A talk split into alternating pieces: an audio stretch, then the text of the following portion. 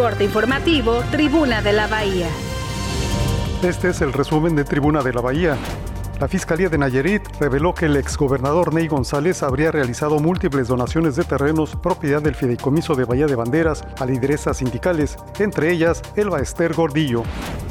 El director del Instituto de Pensiones de Jalisco informó que el gobierno municipal de Puerto Vallarta a una deuda cerca de 400 millones de pesos y se le propuso al alcalde Luis Michel que reduzca dicho monto cediendo un inmueble de la comuna.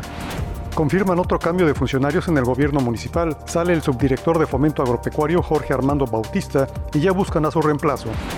Puerto Vallarta se encuentra entre los 10 municipios con mejor índice de desarrollo humano del estado de Jalisco, según el Instituto de Información Estadística y Geográfica. Los incendios forestales han afectado más de 7.000 hectáreas en Jalisco esta temporada, causando graves daños en el medio ambiente y la fauna silvestre. Uno de los activos más importantes del PRI en Jalisco, Arturo Zamora, renunció oficialmente a ese partido. Miguel Ángel Osorio Chong deja la coordinación de la bancada del PRI en el Senado de la República y acusa al dirigente Alejandro Moreno como el responsable.